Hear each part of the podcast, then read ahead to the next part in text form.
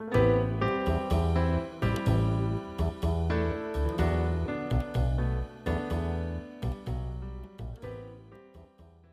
さん、こんにちは。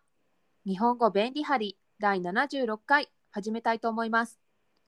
ホストは日本で人材メディアを運営するジョブメンタのマリと台湾人日本語教師のリタです。マリさん、今日のテーマは何ですか？今日のテーマはステークホルダーです。ステークホルダーとは英単語のステークホルダーから来ているビジネス用語で利害関係者という意味です。この利害関係者には株主、経営者、従業員、顧客、取引先、競合企業、行政機関、NGO や NPO、地域社会など幅広い相手が含まれます。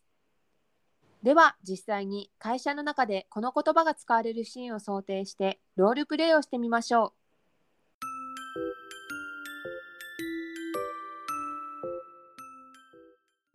難しいプロジェクトを進めていく上で大事なことは何だと思いますか？う。ステークホルダーを味方につけることではないでしょうか？そうですね。様々なステークホルダーがいるので調整は大変ですが、巻き込むことができれば強力な戦力になりますね。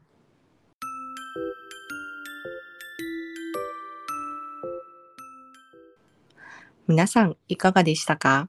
オフィス内で使われる日本語なのでしっかり意味を理解しておきましょう。それでは本日もありがとうございました。次回の配信は金曜日です。皆さんぜひ聞いてくださいね。また次回お会いしましょう。